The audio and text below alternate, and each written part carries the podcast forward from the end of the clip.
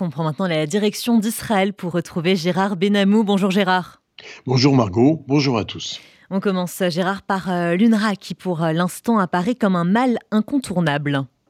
Oui, la situation sur le terrain à Gaza s'illustre par de nombreuses contradictions qui impactent la gestion de la guerre.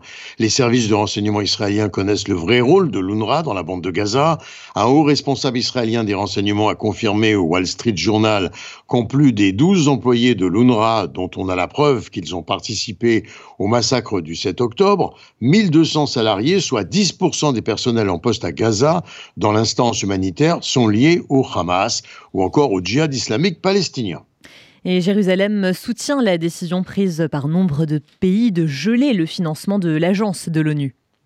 Cependant, la réalité sur le terrain s'impose d'une autre façon, Margot, et le gouvernement de Benjamin Netanyahu est défavorable en fait à l'arrêt immédiat des activités de l'Office de secours et de travaux des Nations Unies pour les réfugiés palestiniens. C'est encore un haut responsable israélien du renseignement qui intervient, mais cette fois il affirme si l'UNRWA met fin à ses opérations sur le terrain, eh bien ce sera la perspective d'une catastrophe humanitaire.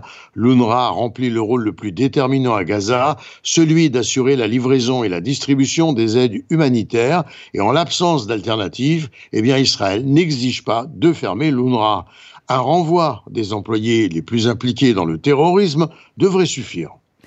Par ailleurs, Gérard, le sujet de la paix avec les Palestiniens n'a pas déserté hein, Israël. Absolument. Des organisations israélo-palestiniennes telles que EcoPeace, Women Wage Peace et encore Women of the Sun sont en lice pour le prix Nobel de la paix en 2024. Viviane Silver, la cofondatrice de Women Wage Peace, comme on le sait, a été assassiné par le Hamas le 7 octobre, a remarqué que parmi les nominations connues se trouvent des militants engagés également contre la guerre à Gaza. L'accent sera mis sur le rôle des femmes et sur la justice climatique, a révélé le département d'études sur la paix et les conflits de l'Université d'Amsterdam. Le prix est remis le 10 décembre, rappelons-le, date anniversaire de la mort du fondateur du prix Alfred Nobel en 1896 et en 2023, eh bien, c'est la militante iranienne emprisonnée euh, Narj Mohammadi qui a remporté le prix Nobel de la paix. Israël euh, prépare, euh, Gérard, des plans pour Gaza après la guerre. C'est le journaliste Ben Caspit qui évoque dans le Maariv les détails d'une proposition de plan en plusieurs étapes pour Gaza le jour d'après la guerre. Selon cette même proposition, Gaza serait un État palestinien démilitarisé reconnu par Israël. Et enfin, euh, Gérard, on va terminer par euh, tout à fait autre chose. Après de très nombreuses années de fidélité à RCJ comme euh, correspondant en Israël, vous prenez aujourd'hui congé des auditeurs.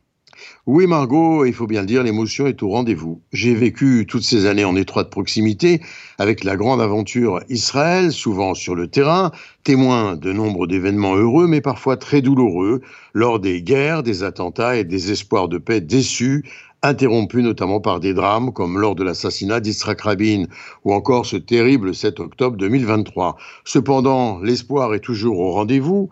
Il a nourri ma passion du journalisme en Israël, comme à Madrid pendant la conférence de la paix en 1991, à l'issue de la guerre du Golfe. Alors au-delà du journalisme et mes fortes implications au théâtre, au cinéma et dans des documentaires pour les télévisions françaises et israéliennes, ont été l'occasion de moments de grand bonheur, il faut bien le dire, et de travail en équipe. Et cette semaine, j'achève l'écriture d'un roman très proche de la jeunesse israélienne. Aussi, je ne renonce à rien de ce qui m'a motivé toutes ces années. Chers amis, chers auditeurs de RCJ, à toutes et à tous, je dis à très bientôt. Jean Benamou en direct de Tel Aviv pour RCJ. Merci beaucoup Gérard de la part de toute la rédaction de RCJ pour toutes ces années de correspondance depuis Israël. On vous souhaite bien évidemment le meilleur pour la suite. Moi j'ai été très heureuse de partager toutes ces matinées avec vous Gérard. Et puis Elsa Parienté, notre rédactrice en chef, nous a aussi rejoint en studio pour vous remercier Gérard. Elsa, je vous laisse la parole. Bonjour Margot. Merci beaucoup à vous. Merci beaucoup, merci Gérard. On voulait bien sûr, euh, comme Margot, vous, vous remercier, euh, vous dire que votre voix, vos analyses pertinentes, elles nous ont euh, beaucoup accompagnés depuis plusieurs années et avec une résonance encore plus plus forte, bien sûr, euh, depuis le 7 octobre. Je vais confier à nos auditeurs ce que vous m'avez euh, dit il y a quelques semaines lorsqu'on euh, échangeait sur la dureté de cette guerre et vous me disiez de ne pas oublier ce qui pouvait se passer aussi de réconfortant en Israël, sinon le pays tenait pas. Et c'est ce qu'on continuera à s'employer à faire. Merci beaucoup pour toutes ces correspondances, toutes ces informations, tout ce que vous nous avez donné, Gérard.